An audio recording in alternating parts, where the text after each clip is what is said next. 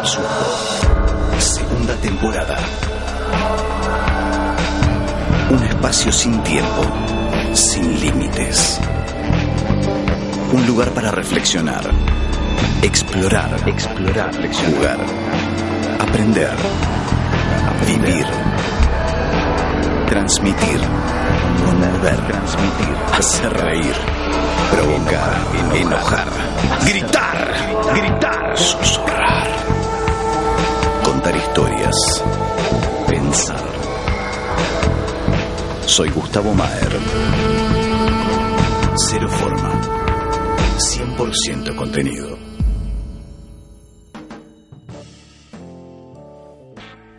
Ah, bueno.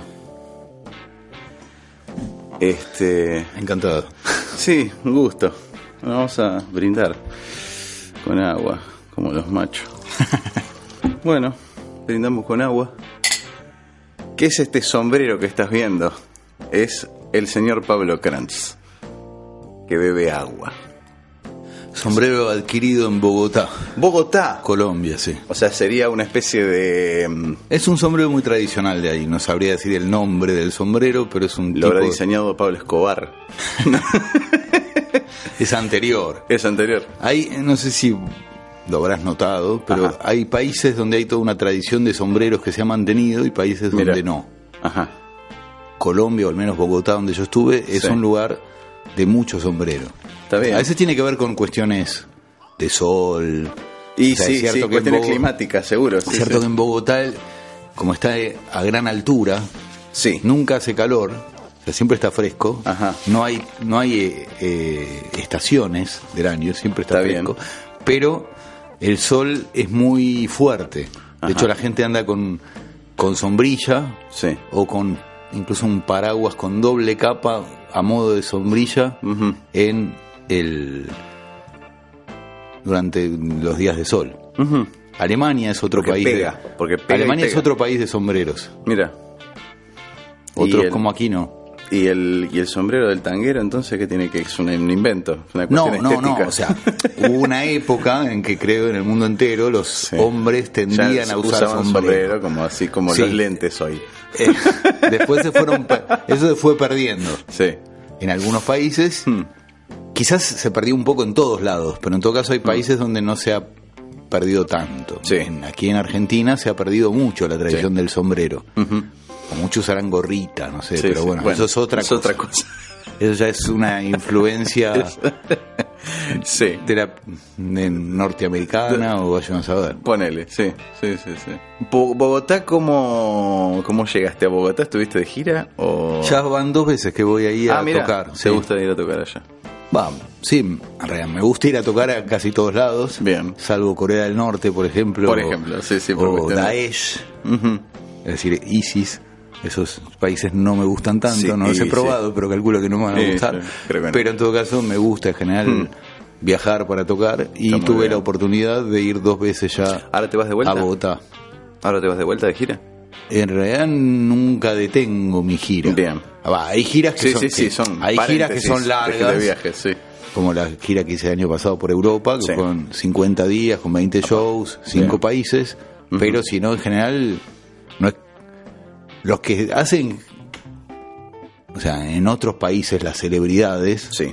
muy célebres, sí, hacen una gira que dura seis meses o dos meses y después paran y se dedican a grabar o estar Sí, con sí, la familia, Lógico. descansar, ir de Lógico. crucero y reparar el techo de sus casas o hacerlo reparar y después vuelven a irse de gira. Acá en realidad la gi- gira es eterna, Sí. sobre todo en un país así tan Mm. tan extenso como el nuestro, Claro. en el cual y tan con tanta distancia entre los lugares ¿Vos tocas en el interior mucho? toco mucho en el interior, pero las distancias son muy grandes, entonces y además hay muchos días como el lunes, martes, miércoles que es difícil que haya Sí, sí, sí. conciertos. Entonces en general las giras consisten en irte a hacer tres, cuatro shows, dos, Claro. a veces uno, volver, un tiempo te volvés a ir, Claro. etcétera. Las giras realmente largas son, quiero decir, que duran una semana o Claro. más, no son lo habitual. Yo las hago de vez en cuando. Perfecto. Pero en general lo habitual son giras de dos días, tres días, cuatro días. Yo lo que quiero es eh, preguntarte, porque sé perfectamente que eh, vos viviste, un- y muchas veces hablamos de este tema, y últimamente lo tocamos en, en un sentido un poco más profundo.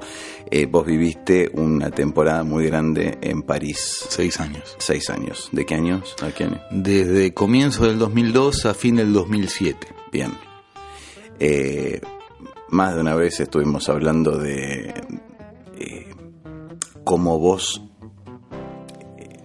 cómo te cambió la mirada eh, el haber vivido en Europa eh, con respecto a vivir acá o tus motivos de pronto eh, por los cuales te fuiste a buscar algo que tendrá que ver con lo artístico, tendrá que ver con lo personal.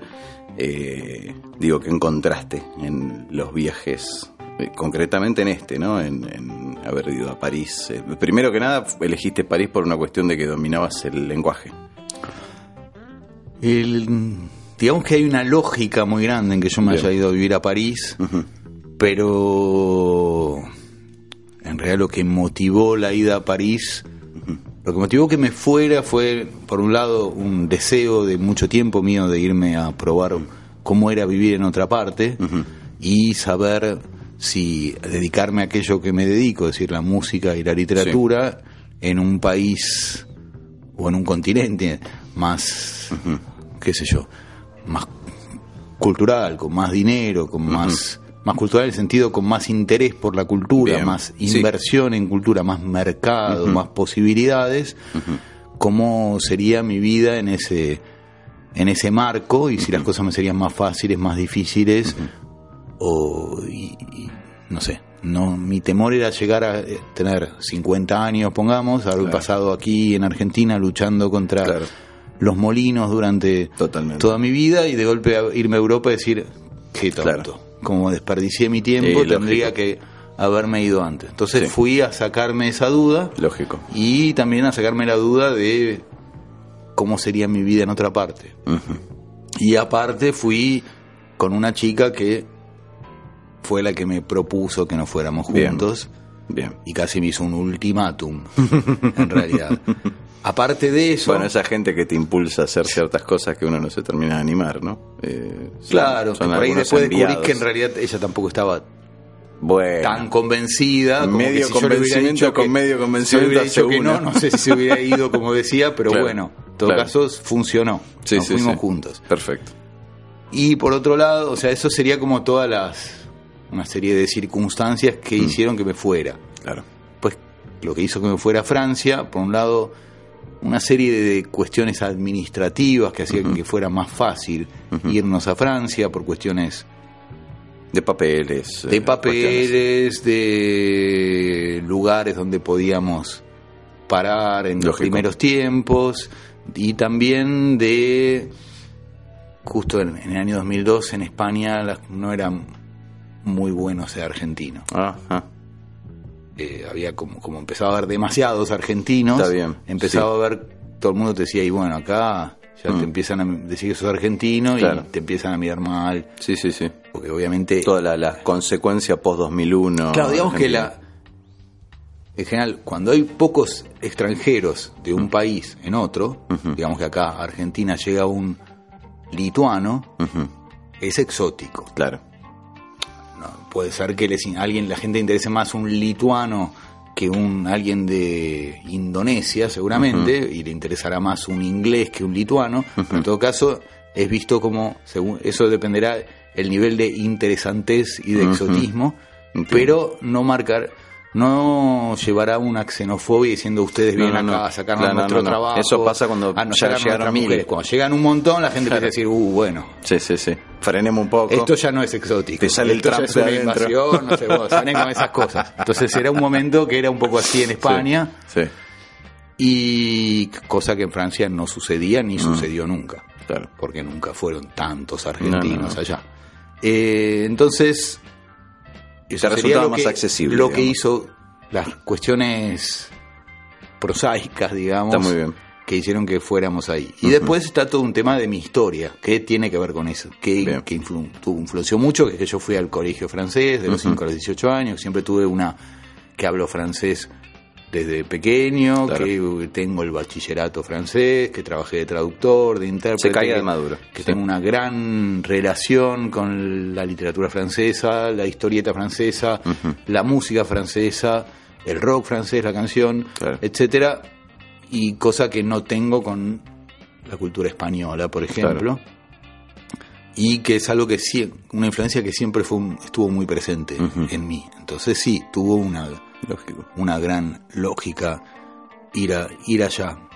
Y lo que más te cambia la, la cabeza es el hecho de ver las cosas en perspectiva, porque depende de dónde las ves, comprendés cómo fun- lo relativo de cosas que vos en tu país pensás que, no sé, por ahí vivís acá y te imaginas que todo el mundo come criollitas, No, claro. Que se llaman de distinta manera según el país, que todo el mundo comprende ciertos códigos, que todo el mundo es igual de querendón o igual de ineficaz. Claro. Y bueno, te das a otros países y entendés que, La idiosincrasia es totalmente distinta. claro, y, y también ves, digamos, eso por un lado, eso sucedería, también, si te vas a Uruguay no sé hasta qué punto sucede. No, no, no, claro. pero tenés si que te- irte a un lugar lejano. Sí, y además Sí. el hecho de estar más en el centro del mundo hace que tengas una mirada más general también. Es decir, acá, digamos que hay, se- hay un varios centros del mundo, ¿no? No, no sé si Europa es el único. Obviamente Europa no es el único, Estados Unidos. Hay centros de distintas disciplinas. Está el centro cultural, está un centro más comercial, Económico, sí, económico, sí, sí. pero hay lugares que son claramente periféricos. Es. Estamos en un lugar claramente periférico. Obvio. Uno de los más y periféricos. te cosmopolita. ¿Este? Eh, Y París, ¿no? Ah, hablamos de París. No, yo no, acá. no. Yo acá. Ah, no, acá no, y estamos en un lugar, ahora, está acá estamos un lugar muy periférico. Sí. Es decir, estamos en el trasero del mundo. Tal cual. Sí, sí, sí. Eh, lo cual no es un juicio de valor. Absolutamente es no. que estamos Adoro este país, pero estamos lejos de culo todo. del mundo. Estamos lejos de todo. Eh, vos en Francia te querés ir a... Claro, es un tren. a- a tomás un tren y ya estás en Alemania y Lógico. además como también el tema de los kilómetros. Hoy en día las distancias no solo se miden en kilómetros sino en euros. Como, Claro. como acá tenemos una manera, una moneda más débil, Sí, estamos sí. mucho más lejos de ac- Sí, no, Buenos es Aires más está más difícil lejos de París salir- que París de Buenos Aires. Sí, totalmente. Claramente. Totalmente. Entonces, ¿qué noticias tenemos acá en general? De Argentina, de Latinoamérica quizás, Sí. y del Y centro los del highlights mundo. Del de- centro de- del mundo. sí. Cuando sucede algo en Estados Unidos nos enteramos, cuando sucede en Francia nos enteramos, cuando sucede hoy en día en Siria, porque es Sí, sí. el highlight, como decís, Donde hay también una nos explosión en algún lado, sí. No, no necesariamente, justamente. Ah. O sea, si hay una explosión en Costa de Marfil, no nos vamos a enterar acá. O saldrá un suel- una noticia muy chiquita. sí, una frase entera Claro. y nada más. Pero no- nosotros de acá no tenemos una, Una cobertura. relación con, no sé, Entiendo. noticias de Australia, Claro, noticias claro. de África. Idiosincrasia nosotros tenemos una, una relación o bien con el centro del mundo o bien con nuestra periferia, que es la, América Latina. Bien. Eh, en cambio, en el centro del mundo tiene una relación con todas las periferias hasta cierto punto. Eso no quiere decir que todo el mundo se interese, pero No, las noticias están. pero está. pero las noticias están. Es decir, hay documentales, hay re- revistas. Hay, por ejemplo, una revista a la que yo estuve abonado un par de años que se llama Le Courrier International, el Correo Internacional. Bien. Una revista muy bien hecha que publica, tiene secciones, toda, digamos, la sección de África, la sección de Claro. Medio Oriente, la Mirá vos. sección de, no sé, el mundo, o sea, resumiendo, el mundo un, un pari- eslavo, un- etcétera. un parisino está mucho mejor informado, no más, mejor informado que un argentino. Sin duda. sí. Sí. Como estás en el centro del mundo, hay mucha gente de todo el, o sea, en París sobre todo, que es, no es solo una ciudad de Francia. No es lo mismo estar en París que estar en Marsella, Claro. que estar en Lyon. Sí. No solo porque hay un poco más de habitantes, Ni porque, no sé, circula más dinero, sino porque es el lugar, al- es una capital del mundo, es un lugar que no es del todo Francia. Y de hecho Claro. los franceses lo sienten y les molesta Mm. un poco eso. A los Y sí. franceses de fuera de Francia Sí, sí, al de les ley. molesta un poco. Mm. Eh, pero ahí podés conocer gente de todos lados. Tal cual. O sea- es como Nueva York a Estados Unidos. Exacto. Eh. Si vos, ah, Si Oye, vos juzgás ¿cuántas al, Estados- tenés al estadounidense en base a lo que ves en Nueva York, que te equivocás. ¿Cuántas veces en tu vida en Argentina conociste un mauritano? Bueno. jamás. No, nunca. Claro. ¿Cuántas veces en tu vida acá tuviste contacto con un saudí? Dos veces. ¿Sí? No, no, ni en pedo. No. No, no, hay forma. Con un lituano, nunca. Claro, no, por ahí no, tuviste contacto con un descendiente Seguro, lituano, sí, sí, qué sí, sé yo, que por ahí Que vino el abuelo y sé va al club lituano una vez por año. Bueno, pero eso, sí, sí, sí. Bien. Justamente lo que pasó acá fue que Claro. no, no, no hubo guetos, pero de alguna manera hubo lugares tomados por diversas, este, eh, no colonias, eh, diversos grupos étnicos que fueron ubicándose Sí, en distintos colonias, lugares. eh, Sí, colonias serían, sí. pero es un término- otro sí, sí. sentido totalmente Eh, distinto. que fueron, viste, bueno, la famosa los alemanes en Villa General Belgrano. eh, Claro, lo- lo- o incluso dentro de Buenos Aires también tenía. Sí, sí, por eso, el venían, no sé, barrio, los- el barrio chino, qué sé yo, el barrio chino al fin y al cabo es, Sí, igual el barrio chino es como algo muy nuevo, pero Sí, pero en la época tenés razón que pero sí. Mm. estaba el club de los eh, eslovenos, Claro. pongamos, sí. Sí, sí, sí, totalmente. Eh, bueno, pero Y eso es fue una hace ciudad que muchos se años. formó de esa manera. Está bien, pero eso fue hace muchos años. Esas personas ya, o sea, los que vinieron en esos tiempos, Mm. o murieron, Sí, o sea, son muy mayores. sí, sí, tal cual. Y ahora tenés, tenés ya Somos quizás la de cuarta generación. claro, tal Mientras, y no es, no es muy habitual que tengas un checo que viene a vivir a, a Buenos No, Aires. no, no, no. Ni siquiera que viene de, de visita. Claro, no. En cambio, en París tenés esa posibilidad de en- encontrarte con el mundo entero. ¿Y qué te pasaba vos estando en una ciudad tan cosmopolita, tan cargada de un montón de cosas o de, o de gente que viene a buscar algo?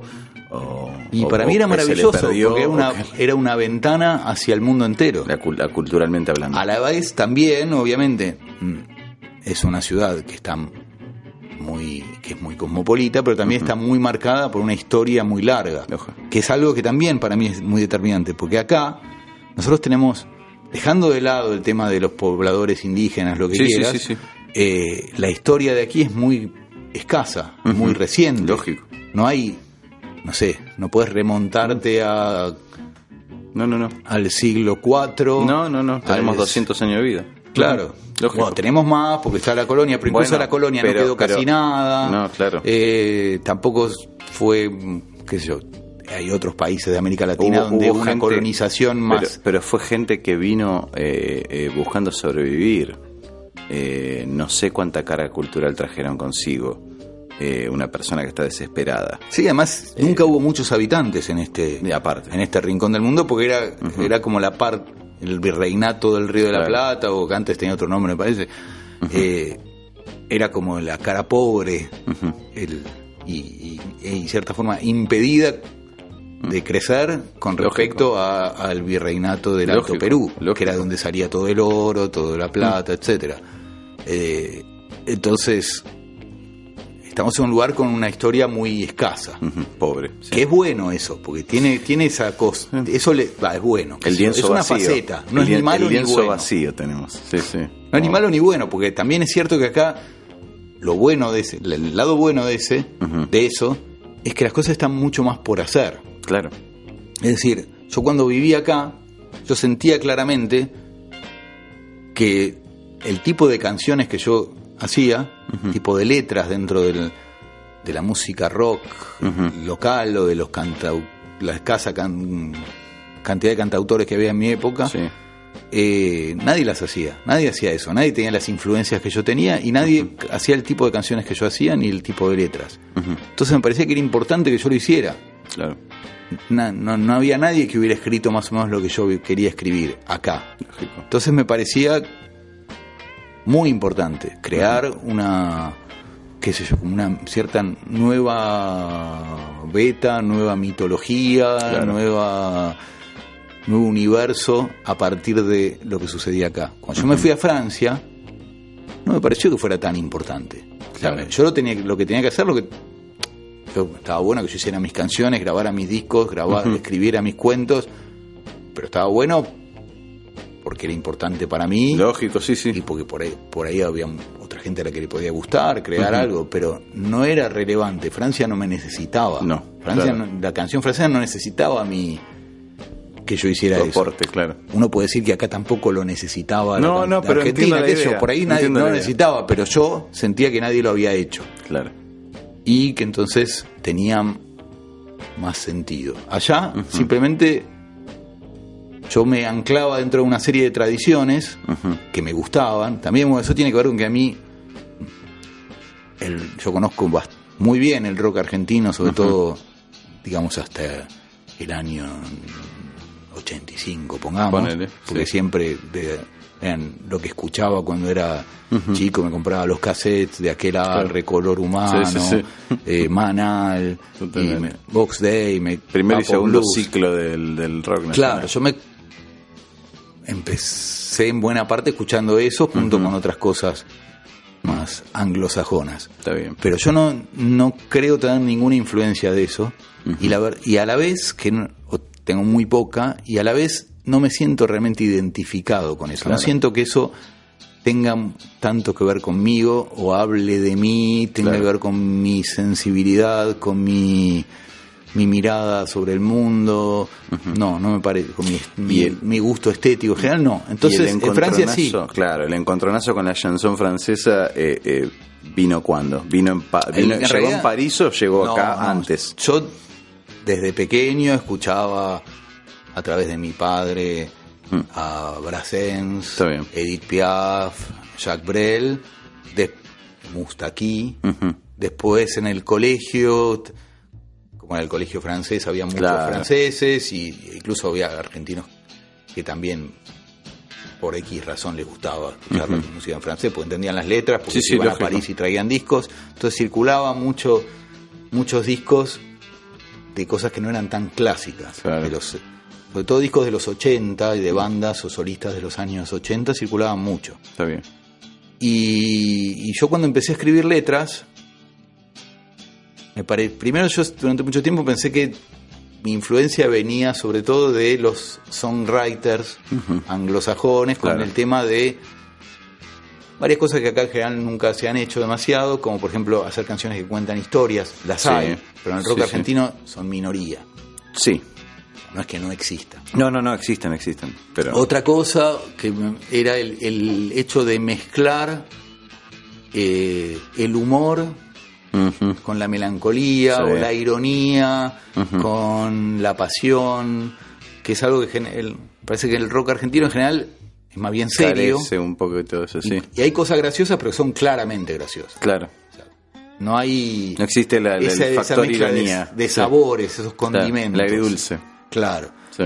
Y también me parece que en general acá hay como mucha tendencia o bien a escribir de una manera muy poética, pero que no se entiende de qué estás hablando, al estilo Spinetta, sin decir que sea bueno o malo, no, no, no. claro. que- que Así escribía yo hasta hace muy poco, se entiendo. y o si no muy al pan pan y al vino Tal vino, Sí, una, La renga. una cosa más papo, ponerle, Sí, aunque papo también cual. tiene sus cosas surrealistas, Sí, ¿no? sí, sí, por momentos sí. Pero como que no es tan habitual Mm, un punto más intermedio. Y no. Hoy en día me parece que es más habitual, hay mucha gente que lo está haciendo, pero, Mm. Pero cuando yo era más adolescente, Claro. y- o cuando empecé Había a buscar mi beta, eh, poética un poco. me parece que no había esa cosa, tanto eso en lo cual era a la vez, había una búsqueda más estética mezclada. En todo hay una búsqueda estética. Sí, en todo sí. caso, no había un intento literario en las letras mezclado con una cosa en la que es más realista a la vez. Eso. Bien. Eh, y bueno, en Francia yo descubrí una... Yo decía que esa tradición, cuando yo estaba acá, esa cosa que me... esa- eso que yo hacía me parecía que estaba influenciado por los songwriters, por Bob Bien. Dylan, Leonard Cohen, eh, no sé, muchos otros que podría citar, Sí, sí. Lou Reed. Claro. Pero en realidad, yendo a Francia, me di cuenta que mi influencia más clara, y que siempre había tenido en mi manera de escribir las Claro. letras, era la, la influencia de la canción francesa. Claro. Eso me había marcado siempre. Mm. Y Y lo descubriste. De manera- no quiere decir que fuera la única No, influencia, pero- pero la principal Mm, era esa. está bien. sin haber escrito en francés. No, no, no, claro, claro. El formato. Mm. Sí, el, el estilo, el tipo de tipo de cosa que se permite o no uno Claro. en una canción. La temática, búsqueda, la estructura, sí. claro. Los elementos, Claro. la, la bus- mezcla de sabores. Lógico. Eh, entonces ahí descubrí que yo tenía una influencia muy importante. Entonces al escribir en francés también te fue más sencillo Sí, estructurarte dentro de... de- en realidad fue bastante difícil encontrar mi estilo, de- difícil. Tardé un año y medio, pongamos. Mm, Pero un año y medio en el cual estuve buscando. claro. En ese lapso por ahí escribí algunas canciones que después las grabé y que las sigo tocando hoy en día. Mm. Sí, sí. Pero también escribí un montón que hoy en día veo la, la letra y me doy cuenta que no era por ahí. Claro. Entiendo. Entonces estuve buscando mi estilo, tal como había encontrado mi estilo en, en castellano. Después el estilo va mutando, va agrandando, Sí, sí, se va incorporando nuevos lógico. elementos. y Pero, aparte uno va cambiando de periodos. eh, Exacto. Sí, sí, sí. pero en, en Francia en, tuve que encontrar mi manera de escribir en francés porque en realidad cuando uno cambia de idioma, no solo tiene que ver con traducir. Si vos traducís lo mismo que haces en castellano, en argentino y lo pasás al francés, No, claro, no. y no funciona, porque en realidad cuando uno canta, en escribe en un idioma, Mm, tiene mu- mucho que ver todo lo que se hizo antes en ese país, cuáles son las tradiciones, las influencias, Totalmente. eso es súper clave. Entonces, eh, la tradición de la canción francesa es totalmente distinta a la tradición de la canción argentina Y y, el, y el posibilita... idioma y el lenguaje que usás para escribir es, es un- un- una meta información en sí misma. Claro. Ya, ya, eh, ya lleva información el idioma en el que estás comunicándote. Claro, porque trae el, El bagaje realidad, cultural Trae el bagaje del de lugar. todos los que escribieron antes canciones. Claro. Toda esa Y todo lo dicho influencia, en esa país. tradición, claro. Lógico. Entonces, en el castellano, no solo la cuestión, no, ya no hablando solo de Argentina, sino la manera de escribir letras en castellano, Mm, yo tengo esta impresión, que, o sea, o esta teoría, de que en realidad las letras en castellano tienen que, en general, sonar naturales. Sí, ¿Eso qué quiere decir? Que tiene que parecer que es una frase que alguien podría haber pronunciado algún día. sí, entiendo. No, tal vez nadie la pronunció jamás, pero tiene que sonar como que alguien la podría haber dicho. ¿Desde lo poético o desde lo comercial lo estás diciendo? Estoy dejando de lado a Spinetta ¿eh? y toda esa beta. Estoy hablando Bien. sobre una canción más eh, Que, que se pueda entender. claro. Bien. En general, no se puede tanto, por ejemplo, no puedes mezclar demasiado los registros. ¿Qué quiere decir? No puedes meter en castellano una palabra, no puedes decir el chabón no le cabió y después poner eh, escuchad vuestra alteza. No puedes hacer eso. Porque queda. O sea, ¿por qué no lo Eh, haces? Sí, tiene un, No lo- un quiero giro mm, humorístico. una Claro, es gracioso. Claro. Pero es gracioso porque sor- a través de la sorpresa. Y si vos lo haces, tiene que, tenés que saber que va a causar gracia. Claro. Y entonces va a desconcentrar. hacerlo de manera graciosa. sí, lógico. O sea, hacerlo coherente, La- gracioso. sí, la- si vos sí, lo haces seriamente, va Ya a ser está. un ridículo. Tal cual. Eh, en francés sí podés hacer. Podés en la misma frase mezclar una palabra del argot, o sea, el lunfardo. Sí, callejero, Sí, sí. más. Menos ¿Y literario. cuál es la impresión que genera? No, es que eso ya se ha hecho. Entonces, como ya se ha hecho, Pero, pero para tiene- mezclar eso con el francés del siglo XVII. Lo Lógico. puedes hacer. ¿Por qué? Porque como otros ya lo han hecho, esa puerta, digamos, si yo vengo acá y me pongo a tocar un instrumento que nunca viste en tu vida, vos te vas a quedar Sí, sí, sí. Apabullado diciendo, oh. Claro. Eh, en cambio, si yo vengo y toco la guitarra y en, Ah. al instante te va, va a tener un, te va a sonar a tal, te va a sonar a tal otra, Sí, tal otra sí, sí. cosa. Está establecido. Claro.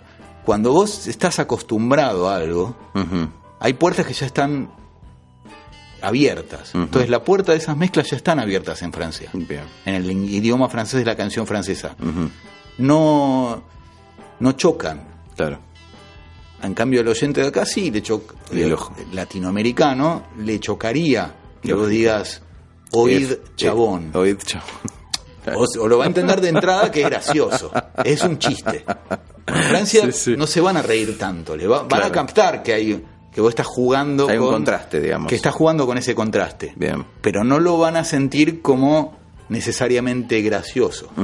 A, vas a decir, se va, va a ser, por ejemplo, poder ser una fina ironía. Bien. ¿Por qué? Porque O una llamada de atención, por ejemplo. Claro, un juego de palabras. Bien, bien. qué sé yo, en, Fran- en Francia también la gente está más acostumbrada a, a que se escriba de manera más literaria.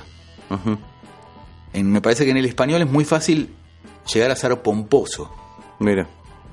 Claro. Más, es más, la, la distancia entre, digamos, la frontera de lo pretencioso está mucho más baja en castellano Claro. que en francés. Claro. En francés, para llegar a ser pomposo, y tenés que... Tenés que laburar. No, bueno, es que justamente ser Acá pomposo pon- es algo malo. Acá pones el azul cielo. ¡Eh! Mirá, ¿qué te crees? Claro. Sí, sí, tal cual. Es más fácil. Sí, sí. Eh, claro. Impresionar a las masas. No, pero lo pomposo es algo malo. Claro, o sea, no sí, estoy diciendo sí, que sos sofisticado. Claro. No es lo mismo. O sea, ser pom- sofisticado es algo que puede ser visto como bueno. Claro, pomposo, estamos principio es bueno barroco. sofisticado. Barroco, recargado. eh, Pomposo eh, es que te, te las, te- de qué te las das. Claro. Tal O cual. que suena afectado, Sí, muy artificial. Entonces es muy fácil en castellano sonar muy artificial. Claro. En cambio en francés, no. Entonces yo en las canciones te, en francés, eso te facilita generar eh, metáforas. y- eso hace, sí. eso te da el marco. Bien. Eso te da el marco en el cual vos te movés. Ujú. Entonces hace que vos comprendas, cuando vos decís algo, la gente lo va a escuchar de cierta manera. Y vos tenés que adelantarte a cómo la gente lo, lo va a escuchar. No significa que vos vas a entender todo lo que la persona va, a- Claro. va a pasarle por la cabeza. Pero vos tenés que poder entender un poco al público. Por ejemplo, otra cosa, en, francés se estila mucho, de hecho uno de mis cantantes favoritos, que es Serge Gainsbourg, Ujú. pasó mucho, su- buena parte de su carrera en eso, Ujú. mezclar palabras en inglés, pronunciadas al, sí. al estilo francés, Mm, al estilo Ford Mustang, Claro. o sea, Ford Mustang, pero Sí, sí, sí. eso en medio de cosas en francés. Bueno, en castellano eso queda ridículo. Sí. O sea, si vos estás cantando y decís, acá es. O sea, podés usarlo como algo. Acá es simplemente. eh, o sea, puede, podés usarlo a veces. Si es una- estoy acá si es una marca estable- o'clock tea. Claro. Sí. Puede ser. Sí, pero, pero, Pero- pero, si es una marca muy- establecida puede ser. Pero, es si muy no, poca cosa la es que raro. podés decir así, porque. Claro. Por un lado, porque no se ha hecho mucho. Por otro lado, porque nuestra relación con los Estados Unidos, Mm. Con el inglés Claro. en general, es muy distinta a la que hay en Sí, sí, Francia. sí, totalmente. O sea, acá Hay palabras hay una cuestión va- ya acá pues, dicen, ah, un extranjerizante, Sí, ah, tal cual, tal cual. Pero- pero, por ejemplo, vamos a sacarnos más El ridículo está mucho más cerca. Saquémonos una selfie. Y selfie es un. Está bien, pero si vos cantás, me, me estoy tomando, me estoy sacando una selfie, Sí. No está mal. No estaría yo no mal. sé si está Lo mal. que sí no te podés decir es Pero me parece que- estoy sacando una picture.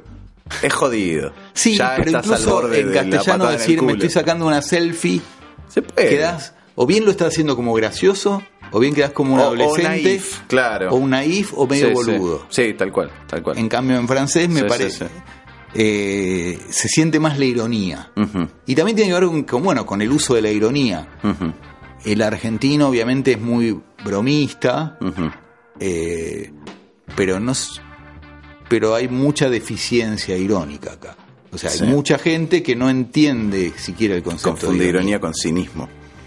No sabe lo que es la ironía. Claro. En realidad la gente, la mayor parte de la gente confunde ironía con la agresión. Agresión, claro. Piensa que la ironía es simplemente que yo Una llego acá y te digo, sí. vos sos recapo, ¿eh? Sos un boludo.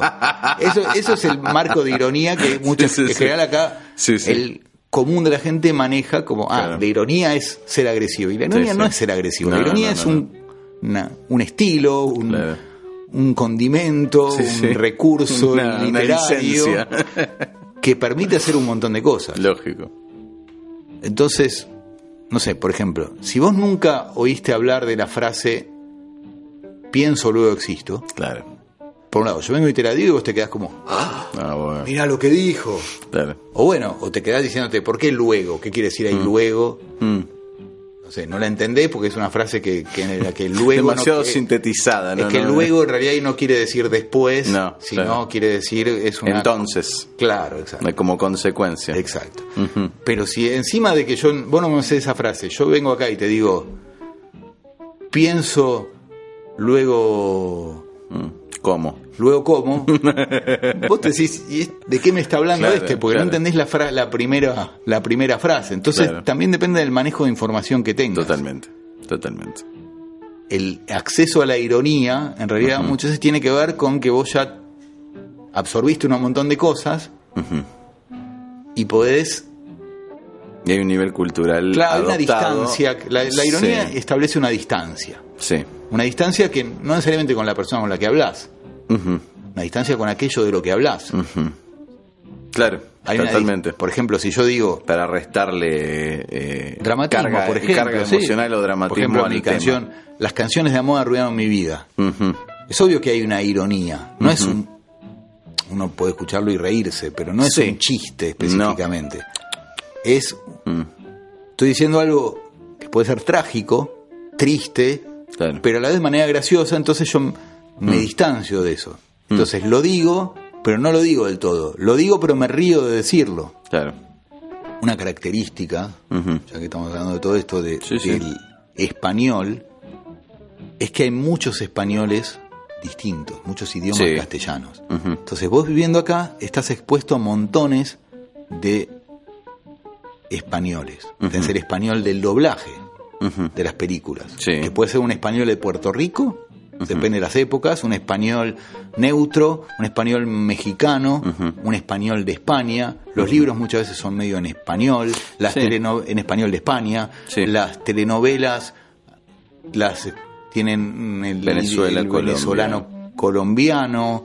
eh, tenés al chavo que te co- trae eh, conviven. que te eh, trae a México, tenés sí, a Condorito que te, que te Chile, trae no. a Chile. Sí, sí. Eh, entonces tenés un montón de registros que hacen que vos de golpe puedas, para hacerte gracioso, mezclarlos. Sí. Y hay mucha gente que lo dice dice, no sé, bota la bola, aparca el carro, y, pero lo dice con esa Claro. distancia. Totalmente. Pero bueno, no hay tanta tanto apetito por la ironía acá y hay mucha gente que no la entiende. O sea, es un, somos un pueblo que tiende a la literalidad, en el sentido de tomar las cosas literales. Totalmente. No digo que todos lo hagan, pero ya con No, que haya no, 10 no. que lo hacen, Claro. vos haces un, un chiste, una, usás una ironía y dejás, o sea, para que una ironía sea buena, tiene que haber un dejo de seriedad. O sea, Sí. tiene que haber una posibilidad de que vos estés diciendo algo un poco en serio. Sí, sí, tal cual. Si vos tenés que estar todo el tiempo explicando, ojo, No, estoy siendo irónico, claro. o poniendo palabras que, que lo marquen todo el tiempo, y es medio pesado. Sí. Pero en en una cultura más pasional, menos literaria, eh, con un bagaje cultural más pequeño en general, con Sí. una educación muchas veces peor, eh, con un, también una circulación en nuestros países de, de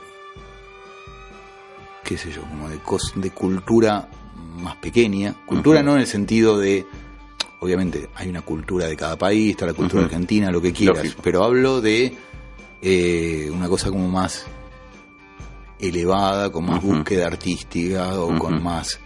eh, O más años haciéndolo. Claro, sí. Y volviendo a París. Sí. Eh, ¿qué, ¿Qué diferencias en.? Porque una cosa es la carga cultural que tenga la, la civilización eh, francesa, parisina, lo que sea. Otra cosa es el nivel educativo que promuevan en la gente de esta generación.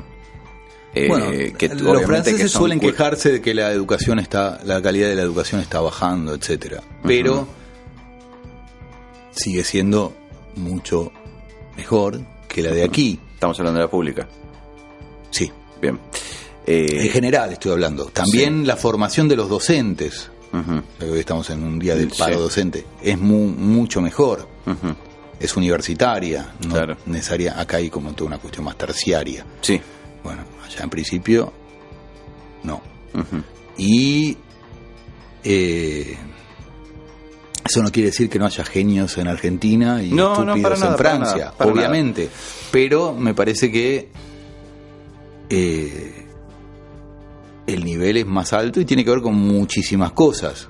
tiene que ver con el presupuesto que se le da a la, a la educación, tiene que ver con la importancia que se le da en general. Sí. Eh, Bueno, ahí a eso iba. Digamos, eh, la gente que exige, más allá de lo que decida hacer el gobierno, la gente exige un nivel más alto en la escuela. la gente está acostumbrada a un nivel más alto. Exacto. Por lo cual sí. En cuanto decae esto, está de- eh, salen con se- Winchester en la calle. Hay mucha queja de que se está, de que está decayendo. Yo no vivo allá hace No, no, claro. muchos hace nueve años, o sea que la- y tampoco soy Mm. un experto, no, no he tenido hijos con edad Claro. escolar, no sé, pero hay queja de que hay una decadencia, Bien. Eh, pero pero no me pero me parece que nosotros todavía nosotros estamos en una decadencia mucho más grande, claramente, o sea, de hecho estamos en una decadencia nosotros cada, cada me parece que cada uno tiene sus el- ligas Claro, digamos. pero ni siquiera el Francia se puede estaba- Francia se puede comparar con Alemania, pongamos, Claro. con Inglaterra, con Italia, no sé, con Holanda. Nosotros nos tenemos que comparar con los países de Latinoamérica, que son ¿Por- los que han... ¿Qué? ¿Y por qué es eso? Porque es nuestro grupo de pertenencia con una historia parecida. Mm. Nosotros en una época éramos los...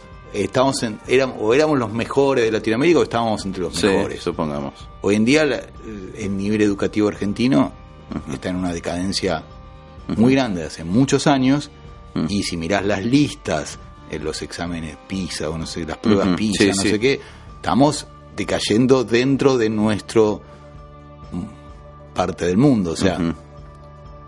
Y es así, o sea, uno no vos, vos pensás que no podemos ojalá pudiéramos a un pensar nivel de como- comparar como con Francia, pero Sí. me parece que no, que no estamos en ese en esa tesitura, en esa posibilidad. Nosotros, no sé, lo mismo, por ejemplo, para saber si nos va bien o nos va mal dentro del campo de la economía mundial. Y Claro, no podemos compararnos comparar con otros. China, Claro. diciendo cómo le va a China y cómo nos va a nosotros, ah, nos va mal, o no. Claro, y no. ¿Cómo, ¿Cuánto gana un francés hace 10 años? ¿Cuánto gana ahora y qué pasó acá? Y no, tampoco. Mm. No. O sea, nosotros nos podemos comparar con qué pasó en Colombia, qué pasó en Brasil, qué pasó en Mm. Uruguay, qué pasa en Paraguay, Mm. quién creció, quién no creció, de cómo mejoró, en qué punto está. Me parece que esa es la manera. No digo, Totalmente. no porque nosotros tengamos que tirarnos abajo, No, no, no. sino simplemente para ver nuestra realidad. Después, obviamente, si pudiéramos llegar a tener la mejor educación del mundo, genial. Pero si vos te, no sé, si vos te comparás con eso y vas a estar siempre infeliz. Y o sí, vas a ver siempre, lógico. sentir siempre que sos un desastre. Claro, claro. Músico, escritor, periodista. Hace muchos años que no soy periodista, pero Bueno, pero lo fuiste. Sí. Eh, profesor de guitarra, de hecho, el mío. Eh, ahora. Traductor, Es, es traductor. guionista. Ahora estrella de Twitter. ¿Qué pasó con eso? Con las frasecitas. Y ahora estoy preparando el tomo 2. Tomo dos. Sí, justamente antes de venir acá, cuando viste que estaba, estaba contestando un mensaje de la ¿Cómo dibujante que va a hacer los dibujos para este ¿Cómo que nació se llama eso? Sin, la dibujante se llama Sin Uololo. Sin bololo. Sí, Sin como Sin, Bien, digamos. perfecto. Y Uololo con W. Bien. ¿Y Eh, de dónde sale eso? ¿Cómo sale? desde tiempos ancestrales, al mismo tiempo que yo escribía o intentaba escribir cuentos, Sí. escribía poemas, Ujú. Empezaba novelas que nunca terminaba, de- hablo de cuando yo tenía 18, 19 años, 17, a la vez escribía pequeñas frases, Bien. que en un principio yo pensaba que después las metería en algún lado. Ajá. O sea, que eran una, algunas de cierto. He escrito alguna frase que después terminó siendo Que disparó. una canción, Claro, claro, tal cual. pero muchas frases simplemente quedaban ahí. Eh, en esos tiempos eran frases, eran frases por ahí más literarias en su manera de ser escritas, menos directas como las Bien. que ahora las escribo de una manera más directa. Sí.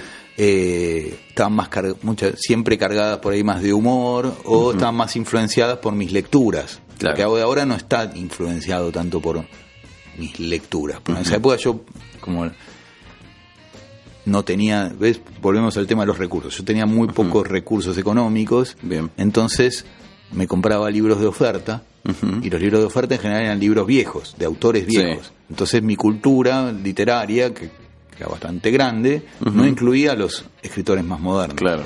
Tenía más que ver con, qué sé yo, te podría citar montones, pero si hablamos Sí, de, sí. de frases, podríamos decir Oscar Wilde, Claro. Séneca, Ujú. eh, no sé, montones de franceses, Está muy bien. Rimbaud. Baudelaire, que es eh, buenísimo ver Shakespeare. Sí, no sí, sé, sí, sí, haber alcanzado me, encanta- eso, me encanta y sí. me sigue gustando, pero bueno, yo eh, escribí, eso me llevaba a escribir de una manera más decimonónica, Claro. más anticuada. Sí, sí. Entonces escribía todas estas frases y las iba acumulando en cuadernos.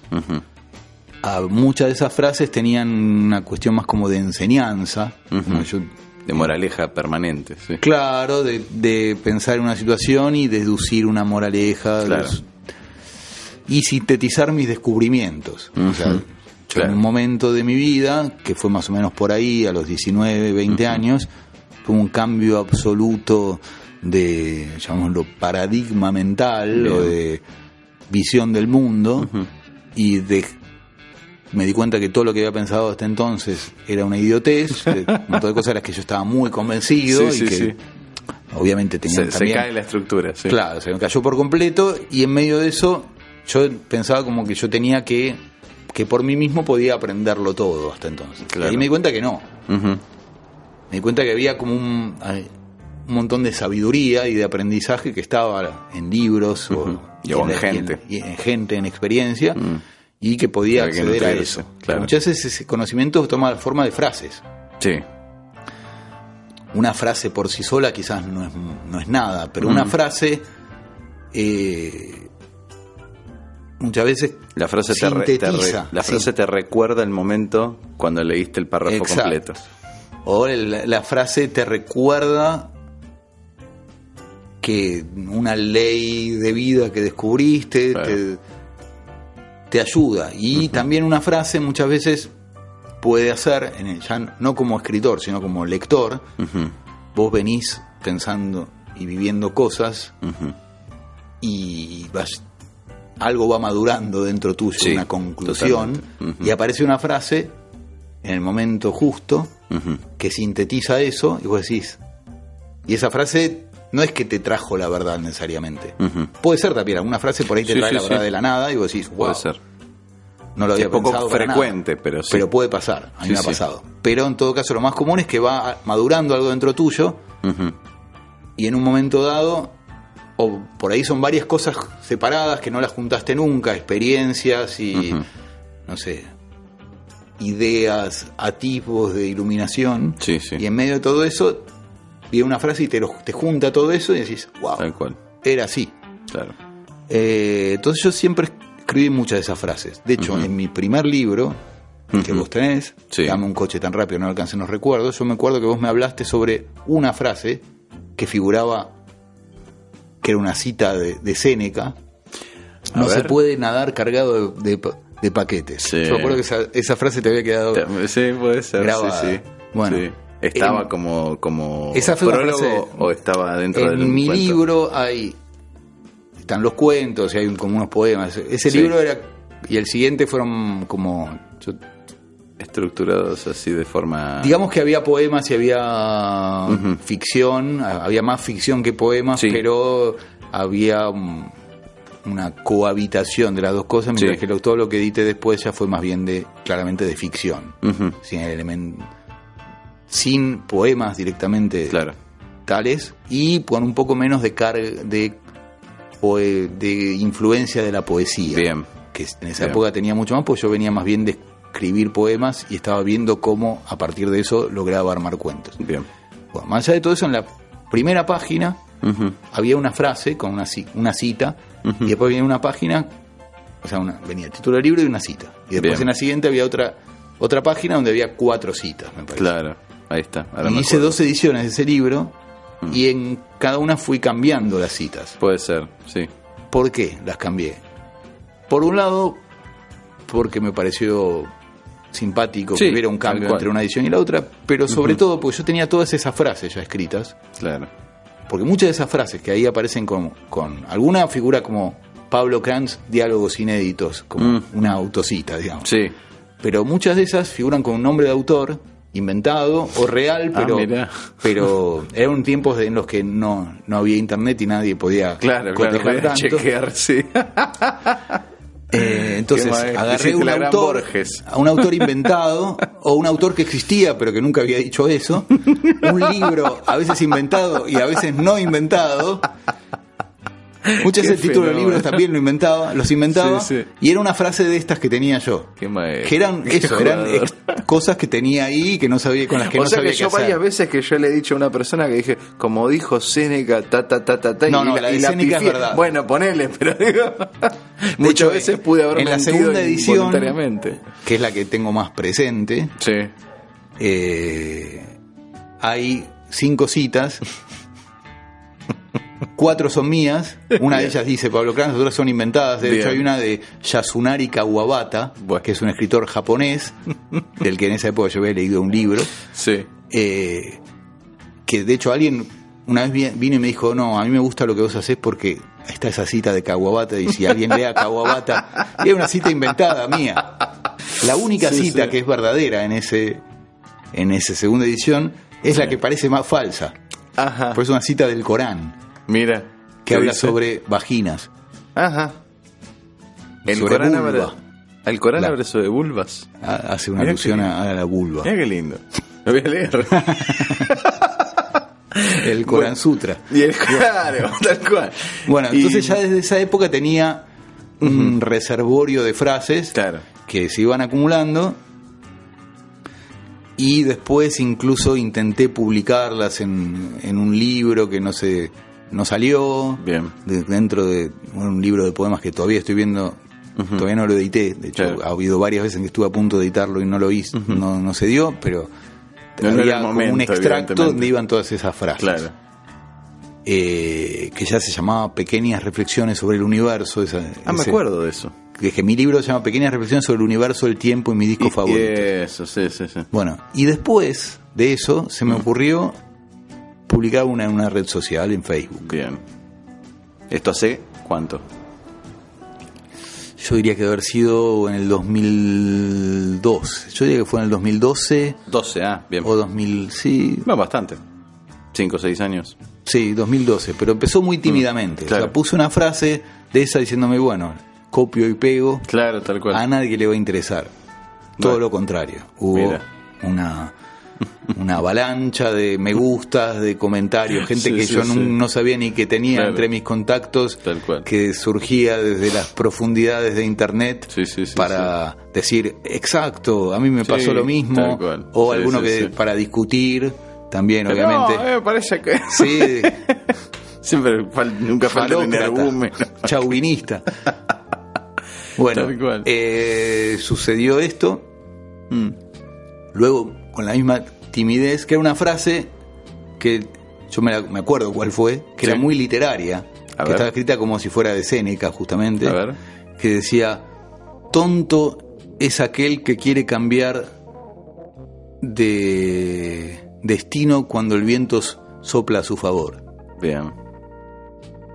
Que le había escrito sobre uno que... eh, Juan Ravioli, un amigo Ajá, que tocaba sí. conmigo, que en ese momento estaba, me había dicho como él había sacado un disco, había sacado, no sé, creo que había sacado solo su primer disco, o su- ya había sacado el segundo y le empezaba a ir bien. Bien.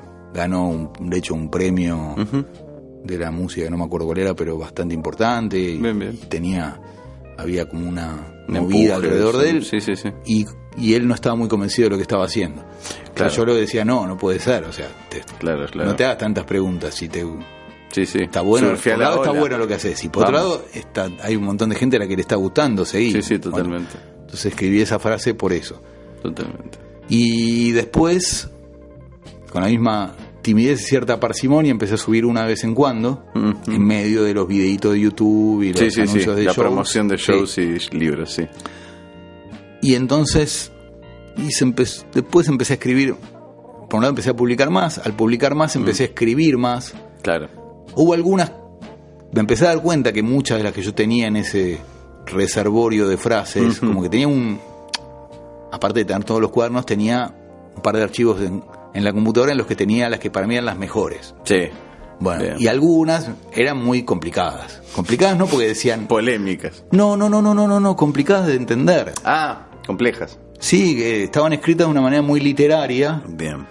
y, y no entraban dentro de lo que es el La red social, la red social sí. en la cual uno pasa furtivamente, lee Claro. y, llega- y- y entiende Sí, sí. lo que entiende. Que es un formato en sí mismo. No, eran muy, eran como, eran literatura, Claro. pero literatura del sentido Sí, sí. complicado Tradicional de la palabra. Sí, sí. No, bueno, hay literatura que no es complicada. Esto era, era te- para entender dónde iba, el, cuál era el verbo, a Claro. qué sujeto se refería, por qué había tantos paréntesis y qué significaban estas tres palabras que estaban ahí en el medio, medio extrañas. Sí. eh, tenías que tomarte un momento. Sí, sí, tal cual. La Entonces, luz en eh, mano. y bueno, ¿qué onda? Entonces empecé a escribir frases más simples, Claro, más directas. Y empecé a escribir cada vez más frases. claro. Porque empecé a Y tener- también a traducir las complejas. No, Ah, eso ¿no? no. O sea, No. por ahí puede ser que haya vuelto a pensar en lo mismo que pensé en aquel Claro, momento y lo escribí de una manera más simple, pero no, nunca agarré una No, frase. no, no, no, no, adrede no. Entonces, el hecho de encontrar un lector para eso, Mm. Y un canal. claro, Está bueno. un- las una- dos cosas juntas ping, y esa inmediatez frase. Claro, maravillosa, Totalmente. Que para algunos no lo será, para algunas cosas no, lo es. Es importante siempre. El Pero mal para- uso es otro problema, pero. no, bueno, pero hay, la pasa que hay cosas que no sirven para, la por ejemplo, esas frases Sí, sí. complicadas No, no, no encuentran su sitio en la inmediatez. No. Un poema muy esotérico claro. tampoco encuentra su sitio en eso. Entonces, tiene la contracara Claro. del lado malo, digamos, es que hay La cosas que superficialidad. no es superficialidad necesariamente, pero es eh, cierta pérdida de sofisticación. La Que- falta de profundidad. No, no, porque vos podés decir algo muy profundo de una manera muy directa también. Es Po- un sí, arte puede ser. hacerlo, pero Sí. lo podés hacer. Y vos podés también decir algo de una manera muy esotérica y complicada y estar diciendo Y idiotez, hueva- sí, sí, o algo- no estar diciendo nada. Tal cual, sí, sí. Entonces, el canal también Lógico. influencia mucho. Hace el mensaje, sí. Y también tiene que ver un poco con la mentalidad. El canal también tiene que ver con la manera de vivir y de pensar y de, de hoy en día. O sea, no es que el canal influencia al, hombre. No, no, el hombre no, y el canal se van influenciando todo el tiempo. Lógico, lógico. Y tiene éxito ese canal porque responde a. Porque viene a, a llenar una, una Claro. necesidad que, que- Exacto. Sí, sí, totalmente. porque encaja dentro de lo que se necesita Lógico. en ese momento, lo que cierta gente necesita. Totalmente.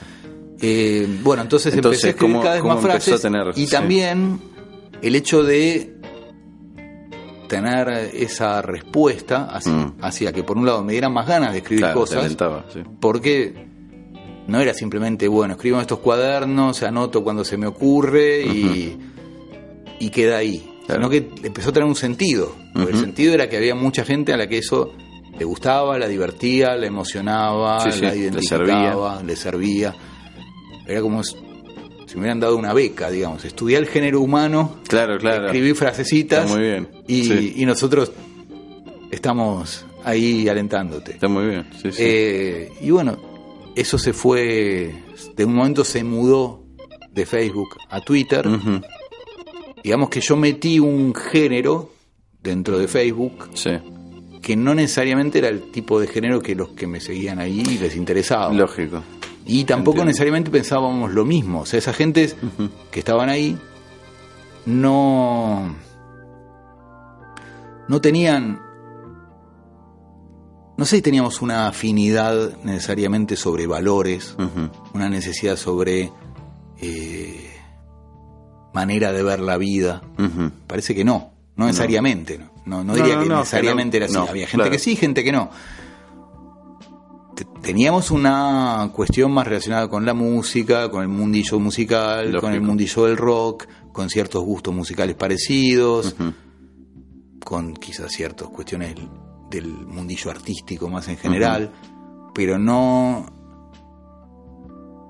Dicien- Diciendo de una manera cursi, yo en mis frases por un lado muestro mi forma de pensar, pero también muestro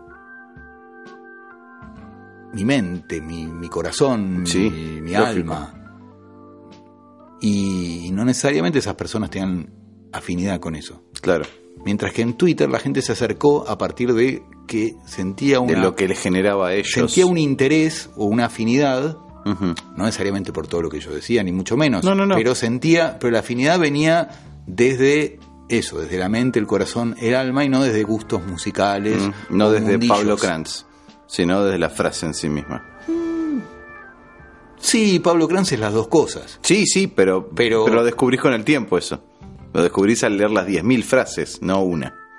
A vos te Mm. gusta una frase, seguís a la persona. Y después vas descubriendo. Claro, pero te gusta En el Facebook por ahí tenés que ser amigo por otro motivo para ver las frases. Por eso el Sí, mecanismo igual, es bueno, distinto. después tal eh, vez. tenés razón. Sí. Yo soy un discutidor.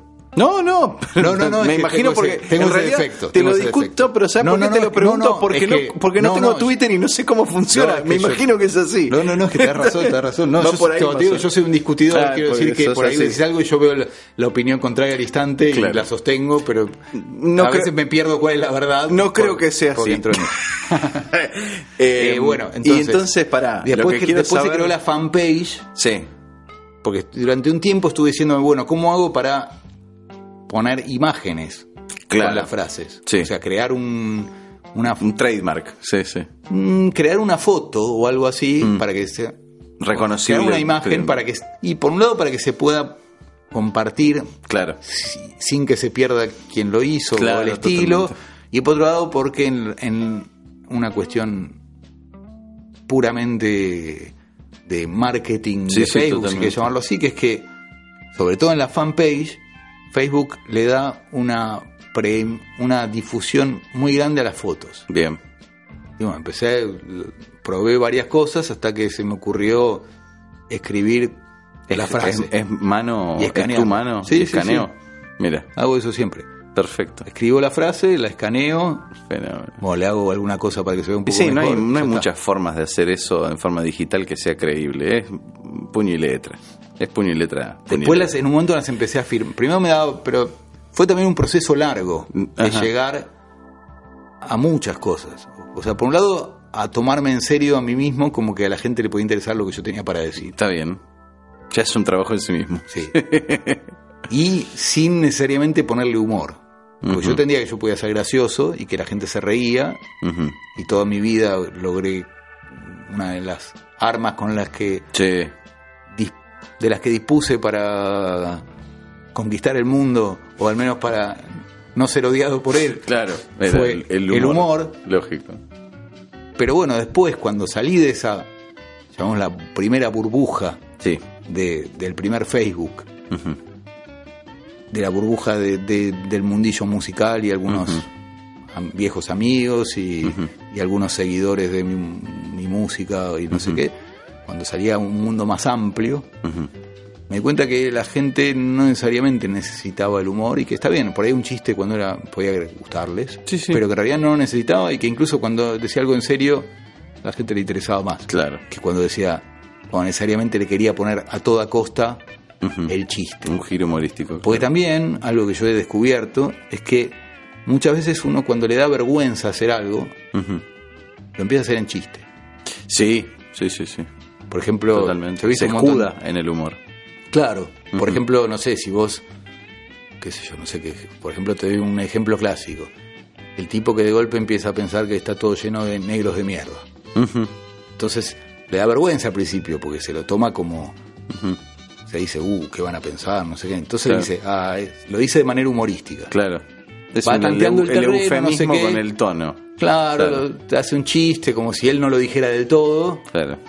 Y bueno, después por ahí termina diciéndolo de una manera seria sí, sí, sí. Ya viendo. xenófoba y terrible. Tal cual, tal cual. O no, o se queda Cuando siempre- ya se queda en saneó ese la- el, el nivel de xenofobia general de la, del recinto donde está. Por ejemplo, también tiene que eso puede suceder en un recinto, puede suceder en Eh, su vida, sí, sí, en, en su la- vida en la- misma, sí. en su mente. Él en- Tal cual. es una manera de transformarte en cierta forma. Mm. Podés empezar a. Yo tengo un amigo de, de los bajos barrios de la boca, que por ahí primero hablaba de una manera como más, quería ser siempre más sofisticado. Y hablaba más como una imitación de alguna serie de televisión, no sé Sí. qué. Y después empezó a meter medio en broma palabras más diciendo, eh, vieja, Claro. eh, cinco pal peso, no sé. bueno, Claro, sí, eso sí, ya sí. es- no sé si vea el caso, pero no sé si es tan, si se dice hoy en día, pero Sí, no, sí, pero. es la entendí. idea. Entonces, empezó a hacer eso y se fue convirtiendo y después ya hablaba de- Ya- ya es decididamente así. Claro. sin O necesidad, sea, se abrió paso. Se claro, fue sin necesidad paso. de poner- hacerlo con humor. Claro. Y bueno, yo de la misma manera, cuando empecé a escribir estas frases, por ahí no me lograba tomar del todo en Mm. serio a mí mismo. Claro. Necesitaba también defenderme más, Ujú. me sentía, yo qué sé, no sabía si yo tenía tantas cosas para decir y que a la gente le interesarían, por ahí pensaba que me podían tomar por un, qué sé yo, una- Pretencioso. sí, o un sí, sí. aforista, un Claro. pelotudo de alguna Sí, sí, índole. sí, sí. Y entonces le ponía el humor para que... Para que- restarle importancia a Sí, la, para la- la restarle importancia y también a para entrar dentro del mundillo del humorista. Claro. Que el, hu- el humorista de últimas... Está bien. Se porque- tiene más licencia para decir más cosas. ahí. Claro, y también en general la gente siempre se va a hacer reír, está todo bien, Mm. Claro. en general. De hecho, eso llega hasta límites en los cuales a veces alguien, sí. No, bueno. cree- no sé, puede hacer cualquier cosa y después como es gracioso le perdonan. Claro, sí, tal cual. Eh, Y entonces esto, eh, con el tiempo, la última evolución que tuvo fue un programa de radio. exacto. Bien. ¿Cómo se llama? En realidad no sé si es la última evolución que tuvo, la- pero es una, bueno, una evolución reciente. Sí, sí, sí, tal cual. Una arista. Una arista que se, Sí, un, exacto. camino que se abrió tan- tangencialmente. El libro es, el programa se llama Si no está loca no te conviene, que es una de mis frases, Ujú. Eh, que está en mi primer libro de recopilación de frases. Bien. Y en el programa, en parte lo que hago es, Ahondar sobre una frase. Tomás una frase. en y la realidad lo que hago más bien es agarrar una temática Mm. sobre la que escribo. Yo no escribo sobre todas las temáticas. Claro. ya sea porque son hay cosas que no me interesan o porque Sí, hay sí, cosas sí. sobre las que nunca pienso, también porque hay cosas en las, sobre las cuales no me parece que tenga nada interesante que decir, Claro, así que totalmente. prefiero, O no da para análisis. Sí.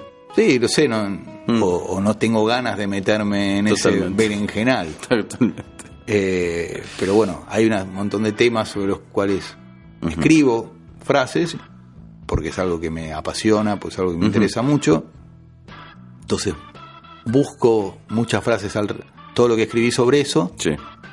lo ordeno de alguna manera, Bien. selecciono la- las mejores frases, selecciono también a que no se repitan, selecciono que, qué sé yo, hay cosas que por ahí no vienen tan al caso. Totalmente. Bueno, y armo algo Sí, coherente y a partir de eso después en el programa las voy, por la voy leyendo las frases y voy hablando, explicando y desarrollando cosas, a veces descubriendo cosas ahí mismo. Totalmente. Es una experiencia Mm. nueva Casi terapéutica. Yo no la siento como terapéutica. M- Más terapéutico es escribir las frases. Claro. Está bien. No, esto lo siento más como que voy armando una visión más general. Como que es- a partir de todas esas cosas que son frasecitas, Sí. que tienen obviamente su, su significado y, Sí, sí. y todo, pero trato de armar un, un campo más general en el cual obviamente no agoto los temas, No, claro. pero digo todo lo que yo tengo que decir sobre ese tema que me parece Y lo que dispare las frases. Claro, porque hay un montón de cosas que ya la dijeron, dijo mucha gente Claro. y todo el mundo la sabe, o uno imagina que todo el mundo la sabe, cosas que no me importan. Entonces, por ahí, a, a partir de tener el programa, hubo gente que me dijo, ah, ¿por qué no haces un programa sobre tal tema? Pues está es un tema que a mí no me interesa. Claro. O sea, yo me doy cuenta que el tema me interesa porque a lo largo de una serie de años he escrito Claro. O sea, al respecto. sobre eso. Mm. Y bueno, esto es un...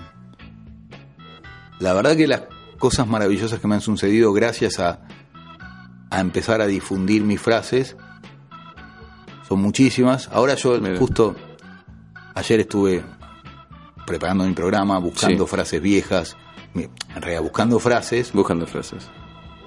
Pongo en el buscador de Twitter Ujú. arroba Pablo Kranz y Claro. luego pongo distintas frases, palabras que me parece que tienen que ver con ese tema eh, y me y buceo en las profundidades de cuando empecé con vagamente Claro. con Twitter en el año 2012, 2013, Sí. que casi no tenía seguidores y, y que casi no tenía repercusión y que y me doy cuenta que lo que escribía en ese entonces. Estaba estaba aprendiendo yo, digamos. Sí, Estaba sí, aprendiendo claro. el género, estaba Totalmente. aprendiendo, el, conociendo el público Totalmente. y estaba animándome. Porque por ahí en un principio me faltaba de- decisión. Claro. O sea, me faltaba la decisión de decir exactamente lo que pensaba y también me faltaba la definición de saber exactamente qué es lo que pienso. Parece que ahora lo sé mucho más Claro. a partir de todo esto. de- Y lo filtras en base a, bueno, también sabes eh, a dónde va dirigido y a quién va dirigido y bueno, un poco uno se va segmentando el, el- el canal del mensaje y el, el contenido del mensaje en base a do- dónde lo estás este, Sí, difundiendo. En Twitter pensás en. Twitter, No. pensás una forma. No, en Twitter Digo, a ver, Twitter O sea, contra por- discos, contra libros, contra Ah, sí, radio, eso es digo, uno va pero- segmentando Pero las redes, si hablamos simplemente de redes sociales, en general. en Twitter yo medio que puedo, Hay más libertad. sí, puedo poner lo que quiero y Mm. de última si una frase no la entiende mucha gente, no la entienden, qué sé yo, no, Claro. no es grave. No, no, claro. Facebook es distinto, Facebook, ahora ya hablo de la fanpage, donde pongo estos cartelitos, Ujú. Ya es otra cosa porque me parece que en Facebook en general a la gente a la gente le gusta como que sean no hay que ser muy oscuro en Facebook No. en el sentido no hablo sobre ahora no hablo sobre la oscuridad de que sea complicado de- No, no, no, hablo de, sí, sí, es este, los mensajes New Age están de moda en, en Facebook. podés, Eh, podés poner algo amor. sacado pero tiene que tener humor tiene que tener algo pero no tenés que ser demasiado oscuro en Facebook Claro. porque la gente vive Facebook de esa manera tal vez la misma persona lo toma de otra manera según sí. el lugar donde esté Totalmente. Entonces, eso. O sea, en Facebook no, no puedes poner algo sobre la muerte en general. porque No es no es el ámbito. Es como una, una amiga me Se dijo, puede, se puede.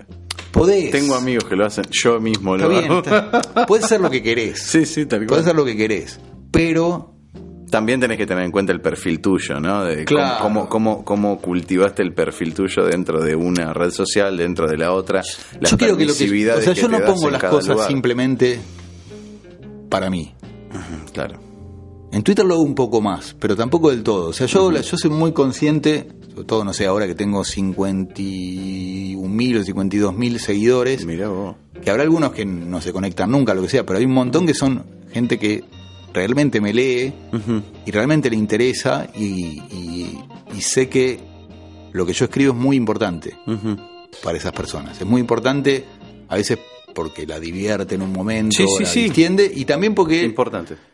le parece que yo digo cosas con las que se siente representada o le, o le digo cosas que le ayuda, que le ayudan en su vida y que tal vez le han cambiado algún, no digo que cambiaron su vida, pero No, cambiaron no, pero- ciertos momentos, cambiaron ciertos problemas que tenían, ciertos errores que cometían siempre a partir de esa frase que sintetizó la- su propia experiencia Totalmente. lo cambió. Entonces yo soy muy consciente de, de eso. Y yo, cuando digo algo es porque me parece que quiero que, que- quiero comunicar eso. Claro. Y lo tomas con Hay responsabilidad. cosas que no las quiero decir. No sé, o sea, por ejemplo, yo a veces en que lo veo todo negro. Mm, No, no quiero transmitir mi desilusión a la gente. claro.